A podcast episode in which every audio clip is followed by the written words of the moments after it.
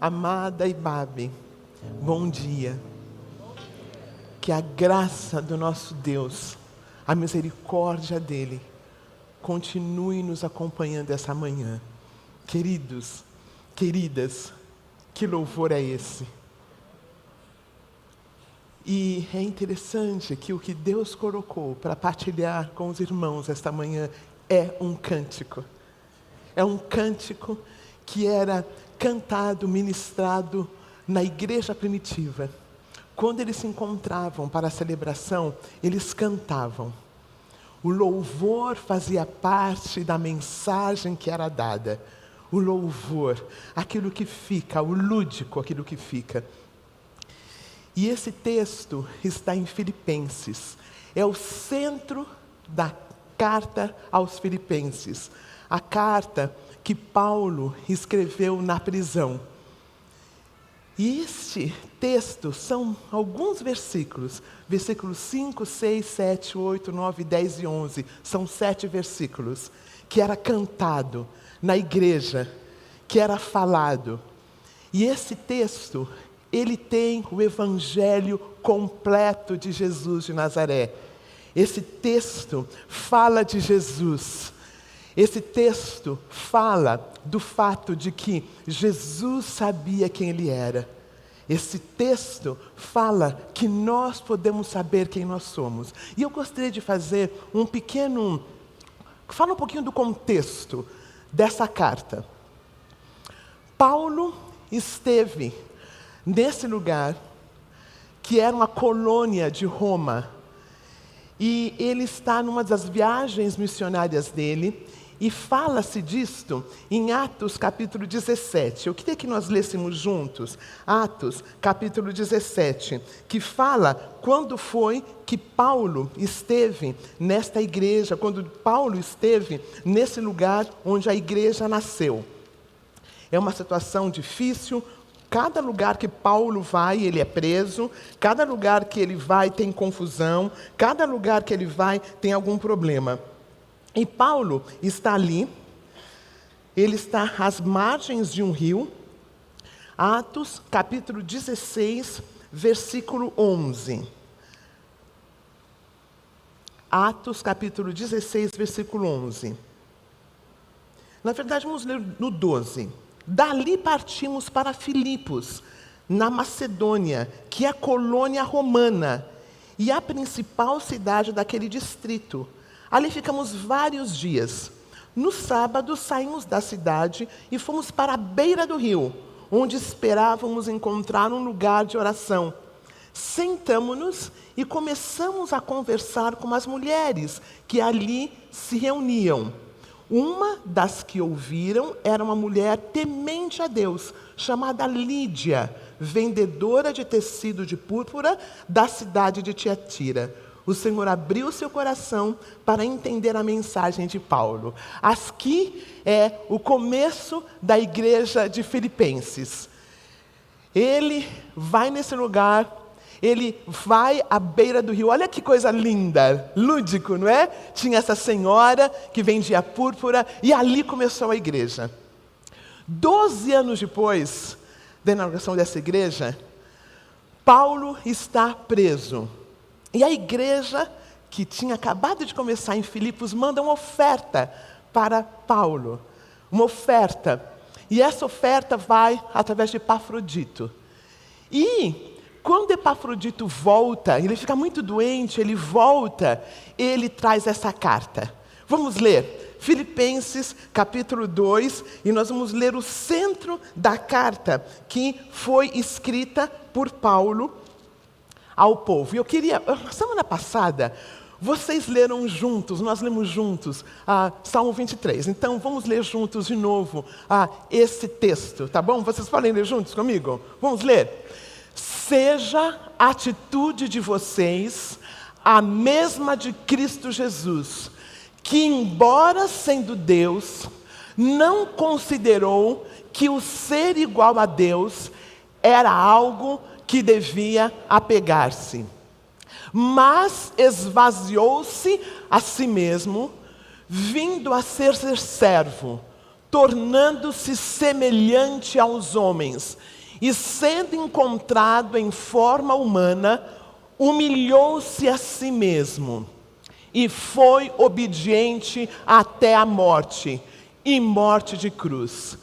Por isso, Deus o exaltou à mais alta posição e lhe deu um nome que está acima de todo o nome, para que ao nome de Jesus se dobre todo o joelho, nos céus, na terra e debaixo da terra, e toda língua confesse que Jesus Cristo é o Senhor, para a glória de Deus Pai.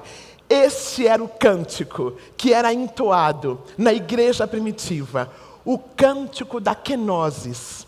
O cântico da kenosis. Queridos e queridas, o texto que Deus deu, a mensagem que Deus deu, a reflexão que Ele deu para eu partilhar com vocês hoje de manhã, eu dei o nome do o assombro da encarnação.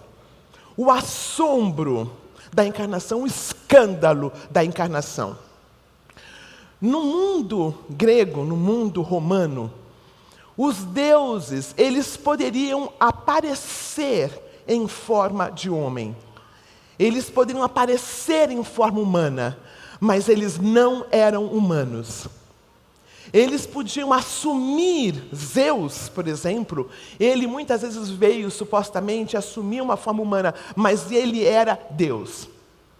Jesus Cristo, ele não apenas assume a forma de homem, ele se torna homem. Deus aprove a Deus que o nosso Salvador fosse completamente homem e completamente Deus. Ele nunca perdeu a deidade, ele continuou sendo Deus, mas em forma de homem. E no texto que nós vimos, Paulo, carinhos, ele ama essa igreja, ele ama Filipenses, ele tem um carinho especial por essa igreja. E ele escreve no contexto de uma situação delicada que está acontecendo. Está tendo alguns probleminhas lá. Rod e Evódica. Ah, Sintik e Evódia são duas irmãs dessa igreja que estão tendo alguns problemas interpessoais. E o nosso Senhor Jesus Cristo, através de Paulo, escreve essa carta visando algumas questões, como lidar com problemas interpessoais. E o primeiro versículo, ele fala assim: seja a atitude de vocês a mesma de Cristo. atitude. Essa palavra, ela é uma palavra difícil, pelo que entendi, de traduzir. E ela pode ser, seja o pensamento de vocês, seja o sentimento de vocês. Paulo está advertindo aquele povo de Filipos, aquela igreja de 12 aninhos, para ter o mesmo sentimento, a mesma atitude de Jesus de Nazaré. E aí ele vai nesse texto. E aí ele começa, no, no próximo versículo, que, embora sendo Deus, não considerou que o ser igual a Deus era algo a que devia apegar-se. Jesus Cristo quando ele vem à terra, quando ele é encarnado, algo que era escandaloso para as, para as, para as religiões, um Deus que se torna humano, um Deus que, que é humano, que nasce como um bebezinho, que a, as suas fraldas são trocadas, que aprende a falar, um Deus que mais adiante não se utiliza dos poderes divinos para chamar atenção.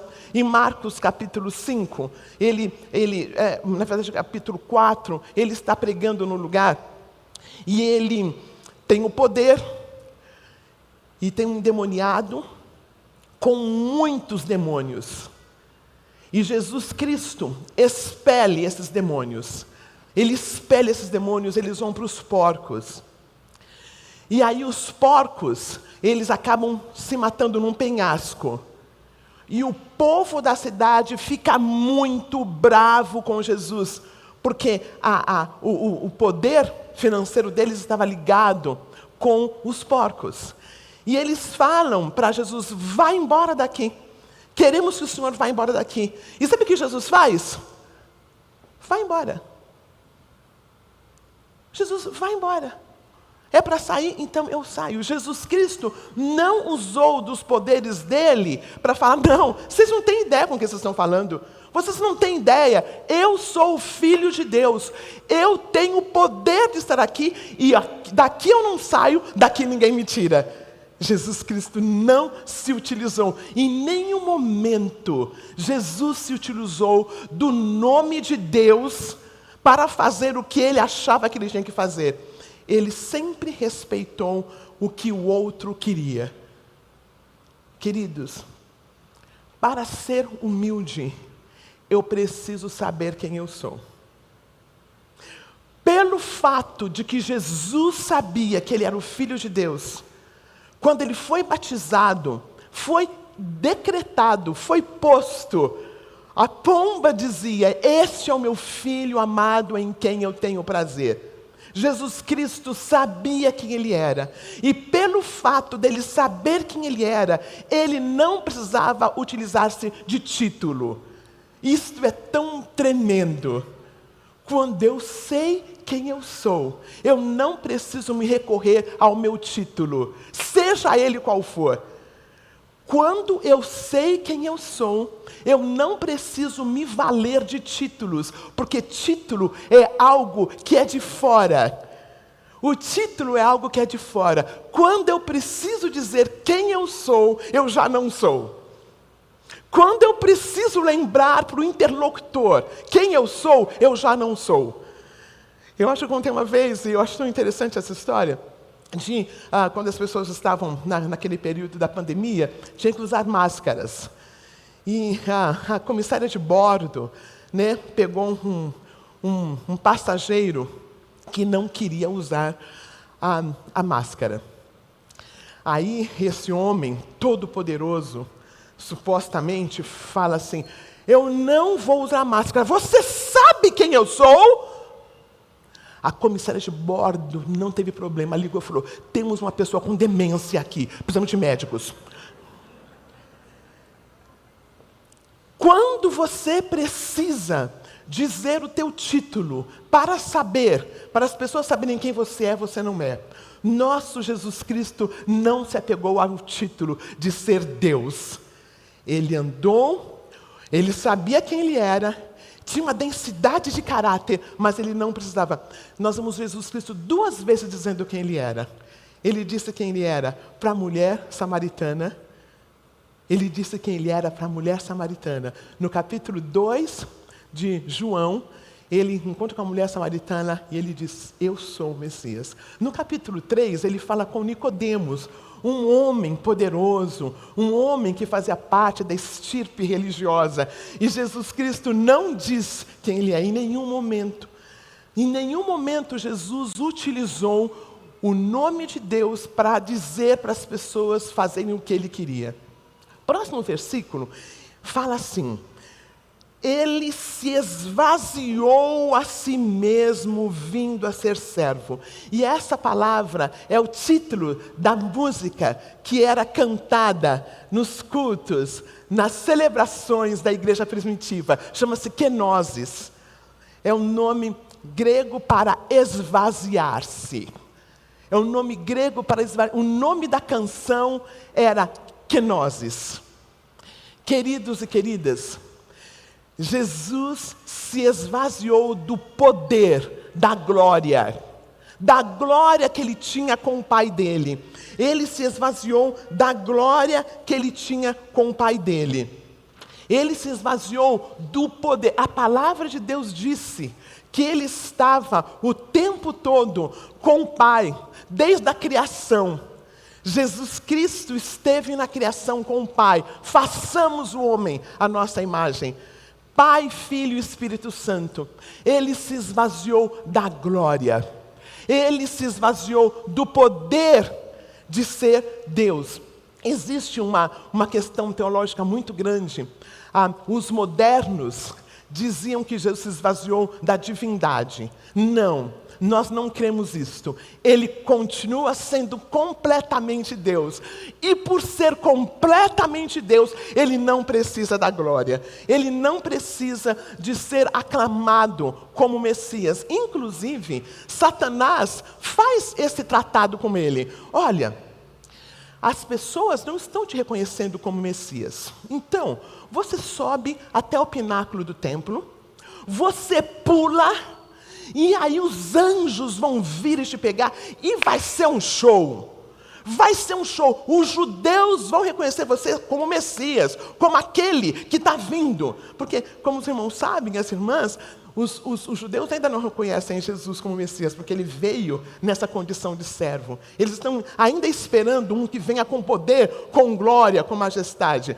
Mas Jesus Cristo entendeu que ele não precisava de todo esse glamour. E Jesus Cristo falou: Não, Satanás, eu não vou utilizar de artifícios para mostrar ao mundo que eu sou Deus. Jesus Cristo, com sua glória, com sua majestade, veio em forma de servo. E a palavra daqui é do lós. É um servo. Ele exemplifica isto quando ele lava os pés dos discípulos. Aquele serviço de lavar pé era do escravo mais simples que tinha. Jesus Cristo assume a serva, a forma de servo. Jesus Cristo assume a forma de um escravo. Dá para perceber que o Senhor dos Senhores, que o Rei dos Reis, ele vai descendo.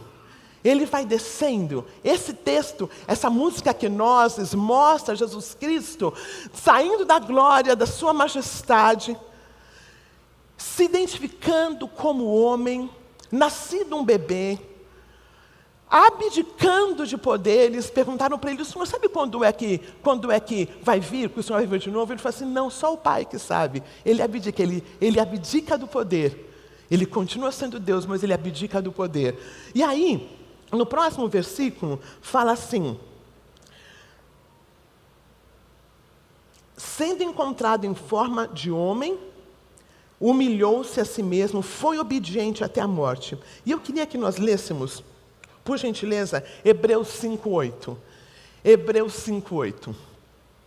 O escritor de Hebreus fala um pouquinho sobre um, este aprendeu. Hebreus capítulo 5, versículo 8.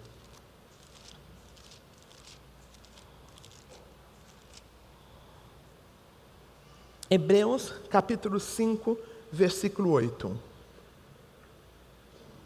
Fala assim: Embora sendo filho, ele aprendeu a obedecer por meio daquilo que sofreu, e uma vez aperfeiçoado, tornou-se fonte da salvação eterna para todos os que lhe obedecem.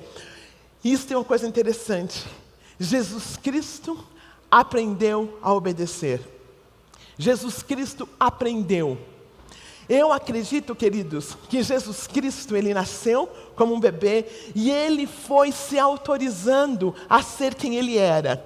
Eu não acho que ele, como bebê, ele já era conhecido como filho de Deus. Ele aprendeu a falar de fato. Ele aprendeu a cuidar de si mesmo. Ele aprendeu a escrever. Jesus Cristo, ele nasceu humano. E aos poucos, ele foi, através das Escrituras, através de Isaías, ele foi tomando consciência de que ele era de fato o Messias. Jesus Cristo aprendeu, Jesus Cristo foi aprendendo que Deus é esse, que Deus é esse, que sai da glória, da majestade e aprende, e aprende, e fica aos cuidados de uma mãe, que fica aos cuidados de um cuidador, José. O próximo versículo fala assim: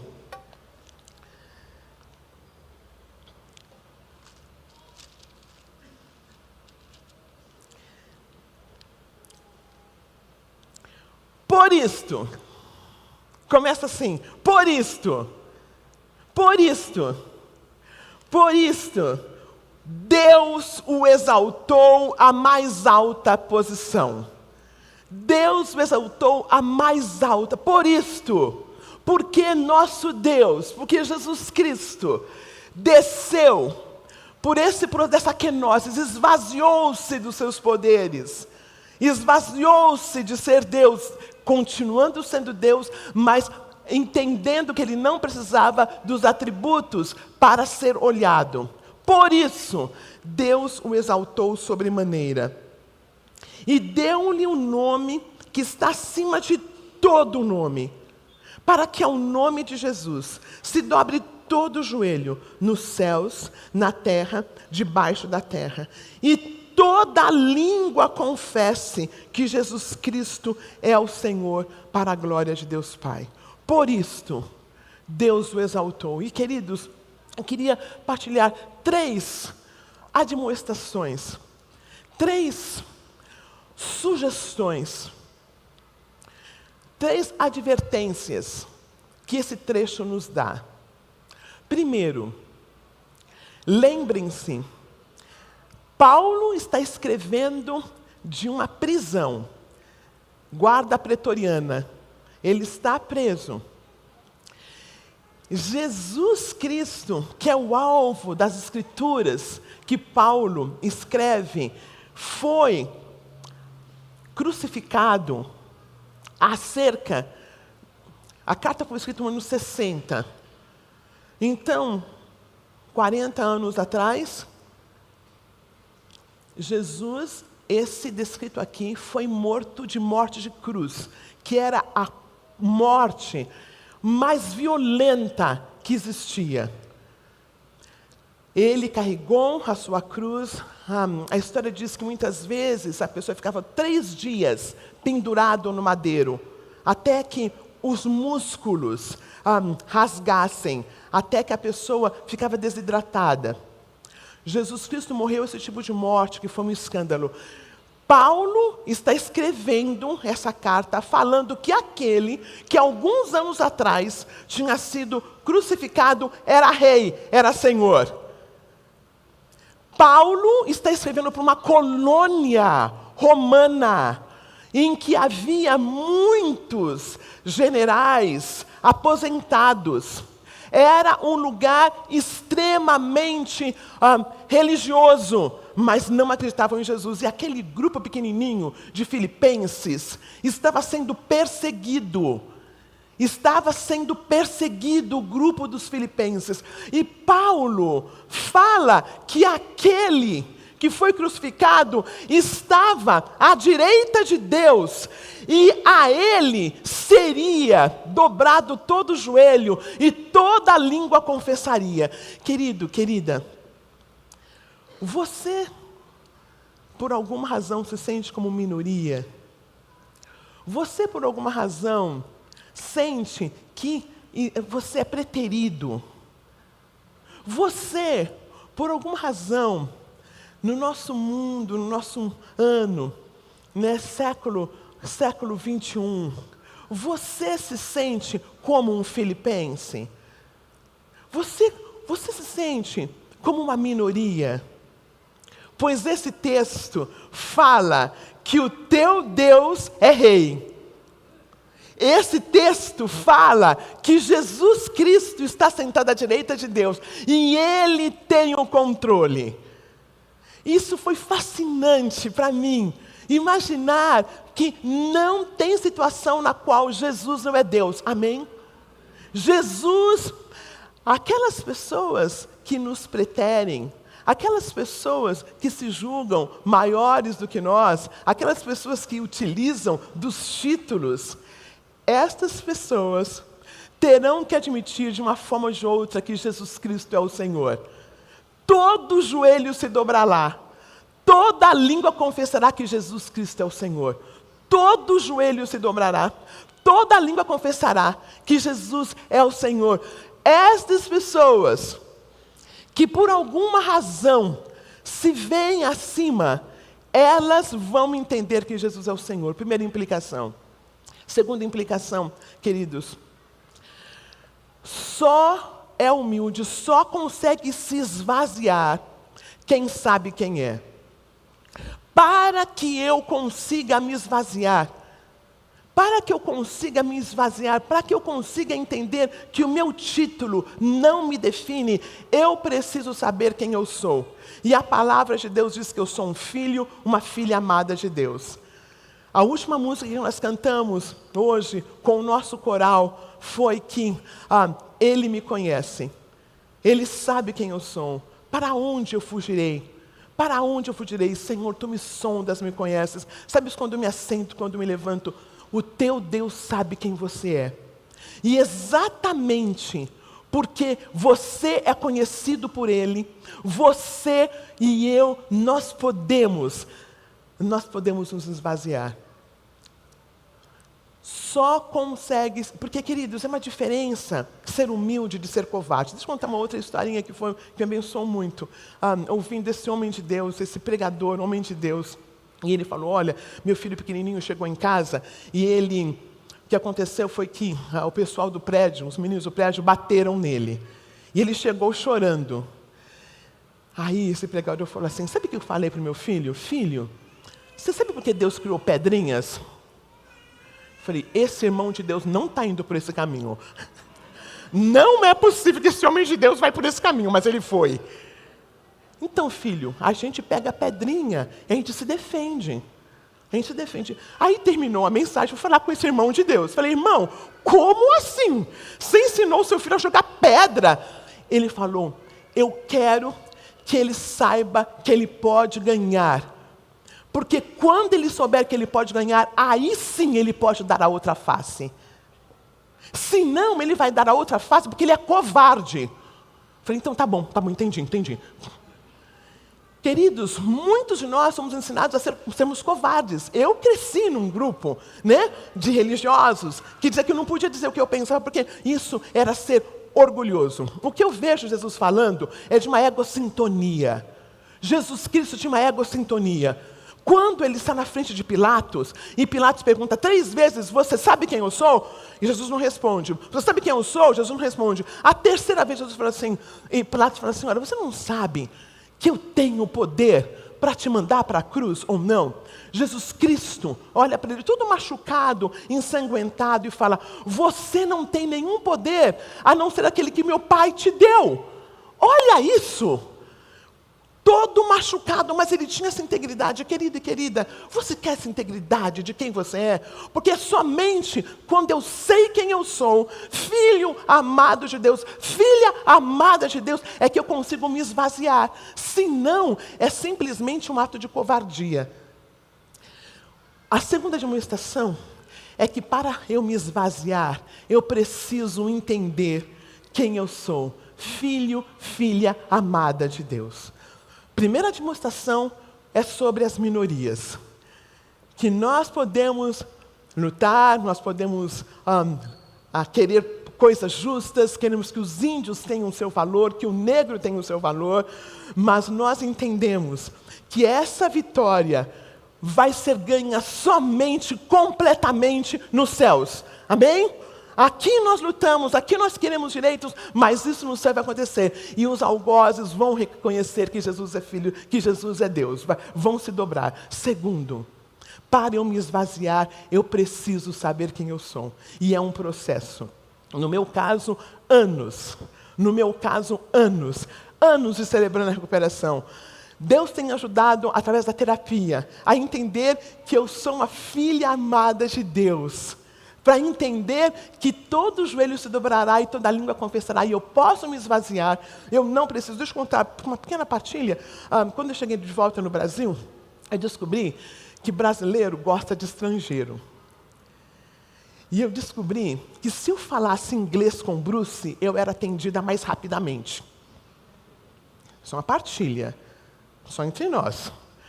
E aí, eu usava isso com muito nas filas, era só falar inglês, e brasileiro ama quem fala inglês, inclusive achava que eu era americana. né? Inclusive, queridos, não é de Deus.